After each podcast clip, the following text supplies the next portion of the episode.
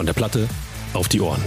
Alles zur Handball-EM 2024 mit Paul Drucks und Inga Oeddeling.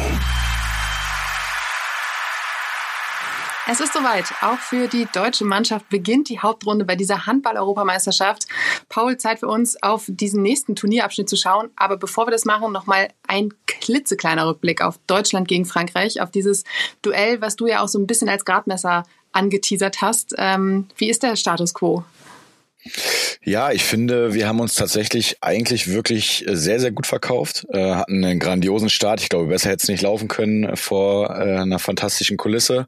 Das hat den Jungs, glaube ich, auch viel, viel Kraft gegeben und hat die Franzosen, würde ich sagen, schon ein bisschen beeindruckt, auch wenn man es ihnen, glaube ich, in den Gesichtern nicht so angesehen hat. Ähm, äh, und um ehrlich zu sein, hat mich das auch äh, ja schon ein bisschen überrascht, dass sie wirklich so cool geblieben sind und äh, man, ich glaube auch zur, zur Halbzeit das Gefühl hatte, eigentlich spielen wir doch fast sogar besser als die Franzosen und haben irgendwie, das Momentum ist doch so ein bisschen bei uns. Und trotzdem konnten wir das nicht so richtig äh, ummünzen ähm, und haben dann sogar vor, vor der Halbzeit ja noch die zwei Tore kassiert. Äh, nichtsdestotrotz, glaube ich, ähm, ja, hatte Alfred Gieslersson das, glaube ich, im Interview auch gesagt, war, glaube ich, der größte Unterschied, dass wir gar nicht so viel wechseln konnten, äh, beziehungsweise Alfred auch nicht so viel gewechselt hat wie die Franzosen und dann hinten raus hat man einfach gemerkt, dass so ein bisschen die Körner äh, gefehlt haben.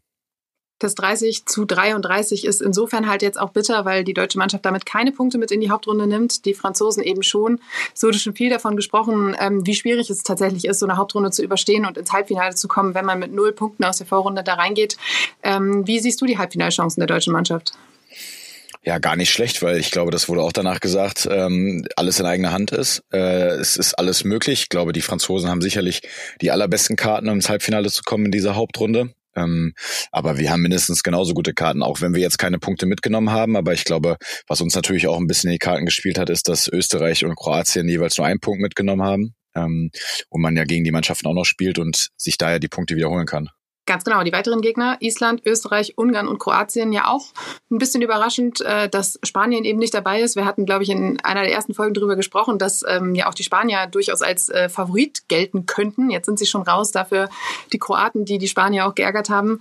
Ähm, zuallererst geht's aber am Donnerstag, also heute Abend um 20.30 Uhr gegen Island. Ähm, und für Alfred Gislason ist das ein bisschen stressig, weil er muss jetzt zwei Nationalhymnen singen. Ja, ich bin gespannt, wie er das macht. Äh, wir hatten ja schon mal, ähm, ich glaube, letztes Jahr in der Vorbereitung aufs Turnier äh, Testspiele gegen Island. Ich weiß, um ehrlich zu sein, gar nicht mehr, wie er es gemacht hat. Ähm, aber da schlagen sicherlich jetzt gerade zwei Herzen in seiner Brust. Ähm, ich bin mir aber auch ziemlich sicher, dass er das äh, ganz gut ausblenden kann. Island ist mit einem Sieg gegen Montenegro, einem Unentschieden gegen Serbien und einer Niederlage gegen Ungarn ähm, durch die Hauptrunde gekommen, nehmen jetzt einen Punkt mit, das hast du gerade auch schon gesagt. Ähm, hat Island die Erwartungen für dich erfüllt oder eigentlich eher enttäuscht? Ist ja auch immer so ein bisschen so eine Wundertüte. Ich glaube, du hattest die auch als Geheimfavorit auf dem Zettel. Ja, also das äh, konnten sie jetzt bisher auf jeden Fall noch nicht bestätigen, muss ich sagen. Ich fand, ähm, sie haben im ersten Spiel wirklich gut gespielt.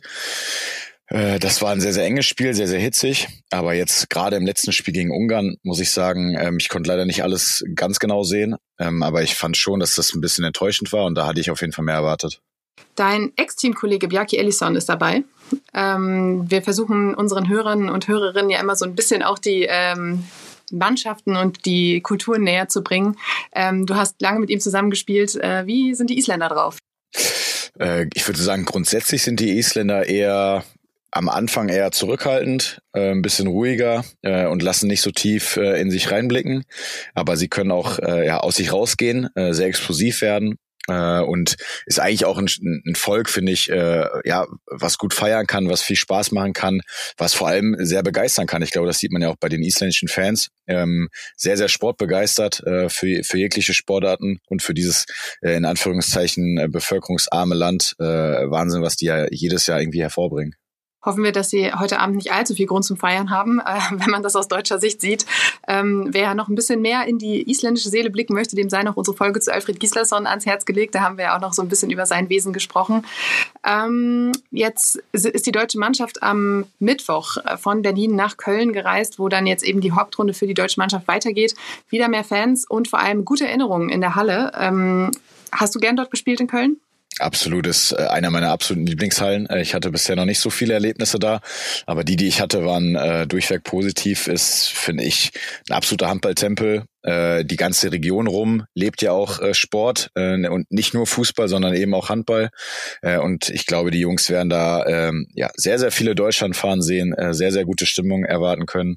Ähm, sie waren ja auch, glaube ich, in, als sie gegen in Düsseldorf gespielt haben, haben sie ja, glaube ich, auch in Köln schon über, übernachtet. Von daher kennen sie sich aus und jetzt im gewohnten Umfeld, was glaube ich auch nicht ganz so schlecht ist äh, nach so einer Niederlage jetzt, ähm, dass man sich wieder so ein bisschen zetteln kann. Äh, von daher sollte eigentlich alles angerichtet sein, um da jetzt gut in die Hauptrunde zu starten. Du könntest dieses Jahr auch noch Erfahrungen in Köln sammeln. Das DHB-Pokal Final vor, die Füchse sind noch äh, im Rennen. Ähm, vielleicht ist das ja auch keine, kein so schlechtes Ziel. Ähm, du hast gerade die ähm, Niederlage angesprochen. Wie ähm, schwierig ist es jetzt auch, den Schalter umzuswitchen und zu sagen, okay, wir haben jetzt dieses letzte Spiel gegen die Franzosen verloren, aber nichtsdestotrotz sind wir eine starke Truppe und können in der Hauptrunde bestehen? Ja, das ist immer so ein bisschen die Kunst, glaube ich. Das ist äh, leichter gesagt als getan. Ähm, Gerade die Spieler, die enorm viel gespielt haben, wie Julian Köster, Johannes Goller, Juri Knorr. Ähm, ich glaube, da dauert das natürlich schon ein bisschen, bis so ein Spiel erstmal aus dem Kopf ist, aber auch aus den Knochen ist. Ähm, das wird wahrscheinlich das Schwierigste sein, äh, gerade bei den bei den Stammspielern, bei den enormen Säulen, die wir die wir da brauchen das hinzukriegen. Nichtsdestotrotz ähm, haben die Jungs jetzt auch schon ein bisschen internationale Erfahrung sammeln können äh, und wissen, dass so ein Turnier meistens nicht in der Vorrunde entschieden wird, sondern dass genau jetzt im Endeffekt die wichtigen Spiele kommen. Und ähm, wir haben es gerade eben schon gesagt, man hat alles in eigener Hand und von daher kann man das Spiel gegen Frankreich dann auch vergessen machen. Du hast gerade gesagt, es braucht immer ein bisschen Zeit. Jetzt ist Zeit irgendwie ein Faktor, den äh, die deutsche Mannschaft nicht so richtig hat, weil jetzt der volle Zwei-Tage-Rhythmus eben zuschlägt. Ähm, wie hast du das äh, bei Turnieren gemacht? Ähm, hast du dir immer was Besonderes vorgenommen für den freien Tag oder hast du wirklich dann versucht, exzessiv zu entspannen und die Körner wieder zu sammeln? Ähm, um ehrlich zu sein, habe ich immer versucht, dass, also wenn ich abends schlafen gegangen bin, habe ich mir gesagt, das sollte nächsten Tag nicht mehr in meinem Kopf sein. Ähm, klar merkt man es irgendwann in den Knochen. Das ist auch ne, bei so einem Zweitagesrhythmus und bei den schweren Spielen gar nicht ähm, wegzudenken. Nichtsdestotrotz finde ich, hat man am nächsten Tag immer die Chance, das, äh, einfach wieder positiv aufzustehen, gute Laune zu versprühen, weil ich glaube, das Schlimmste, was passieren kann, ist, wenn man morgens zum Frühstück kommt und alle mit gesenktem Kopf da sitzen und sagen, ja, wir haben jetzt im Endeffekt gerade in der Vorrunde gegen Frankreich verloren, das Turnier ist schon zu Ende. Das ist es eben nicht. Wie ich gesagt habe, man hat die Chancen ähm, und da brauchst halt jetzt eben auch Typen, die da vielleicht dann auch ein bisschen Spaß machen, die sich da nicht zu ernst nehmen und ja, so ein Spiel dann auch irgendwie aus den Köpfen der anderen kriegen. Die die, äh, der Reisetag war am Mittwoch. Ähm, die Bahnfahrt von Berlin nach Köln ist jetzt nicht die allerkürzeste. Äh, was hast du immer gemacht, um äh, die Zeit rumzukriegen? Ja, das kenne ich aus Erfahrung. Ich bin die Strecke schon wirklich oft zu meiner Familie gefahren. Ähm, die kann echt lange werden. Äh, nichtsdestotrotz, glaube ich, sind die Jungs da ja ganz gut untergebracht. Ich finde es auch immer ganz angenehm, dass man mal aufstehen kann, sich ein bisschen bewegen kann. Gerade nach so einem Spiel in den Knochen äh, macht das schon Sinn. Ähm, was habe ich gemacht? Ich habe mir öfters dann eine Serie runtergeladen und habe hab versucht, da ein bisschen zu gucken. Ähm, oder einfach mit den Jungs ein bisschen geschnackt, einen Kaffee getrunken und ja, dann gehen so ein paar Stunden auch irgendwie relativ gut vorbei. Und die freien Tage jetzt, also am Dienstag war Spiel in Frankreich, dann Reisetag. Jetzt ist am Donnerstag Spieltag, Freitag ist wieder ähm, frei. Da kann man ja auch nicht mehr so wahnsinnig viel trainieren. Wie wird das gesteuert? Nee, ich glaube, da ist auch nicht mehr viel Trainingszeit. Ich bin mir auch nicht sicher, ob die Jungs überhaupt in die, in die Halle gehen oder ob die sich einfach in der Halle, äh, also in, in, in der Halle im ähm, äh, Hotel ein bisschen aktivieren und einfach ein bisschen bewegen. Äh, und ja, muss, muss man natürlich gucken, wie das Wetter ist. Es ist ja gerade so eine kleine Kältefront hier in Deutschland. Ähm, aber nichtsdestotrotz ist Köln ja auch eine Stadt, äh, die ganz angenehm ist. Da kann man am Rhein ein bisschen spazieren gehen. Äh, gibt ja viele nette Cafés und, und Restaurants. Äh, ich bin mir auch ziemlich sicher, dass viele Familien von den, von den Spielern da sein werden. Und dann ist es eigentlich ganz angenehm, einfach mal, ja, vielleicht auch nur für ein, zwei Stunden den Kopf so ein bisschen weg vom Handball zu kriegen. Wir haben es vorhin am Anfang gesagt, die Vorrunde ist vorbei, die Hauptrunde beginnt. War das für dich immer so ein, so ein Break oder geht es dann eigentlich einfach nur weiter, weil man sowieso voll drin ist im Turnier? Ja, jetzt geht's eigentlich so richtig los, weil jetzt ja dieser Zwei-Tages-Rhythmus so richtig angefangen hat, auch für die deutsche Mannschaft. Ähm, dadurch, dass sie nach dem ersten Spiel ja wirklich äh, mal eine längere Pause hatten, was sie nicht so gewohnt sind. Äh, und ich habe mich immer gefreut, weil ja, jetzt kommen die entscheidenden Spiele. Ähm, jetzt darum geht's. Dafür hat man trainiert. Ähm, und man kann halt auch, wie, wie ich gesagt habe, so ein Spiel, wo es vielleicht nicht so gut gelaufen ist oder wo man verloren hat, ähm, einfach wegmachen. Und ich meine, das, das Ziel muss ja jetzt sein, einfach die nächsten Spiele zu gewinnen. Äh, sonst würde man nicht antreten. Hattest du am Dienstagabend in der Halle noch Gelegenheit, mit dem einen oder anderen zu sprechen? Äh, mit den Spielern nicht.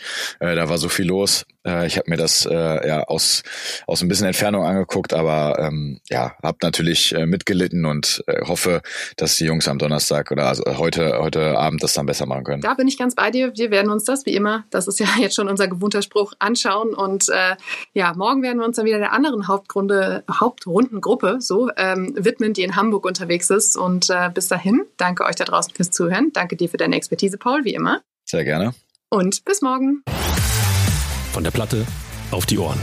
Alles zur Handball-EM 2024 mit Paul Drucks und Inga Oeddeling.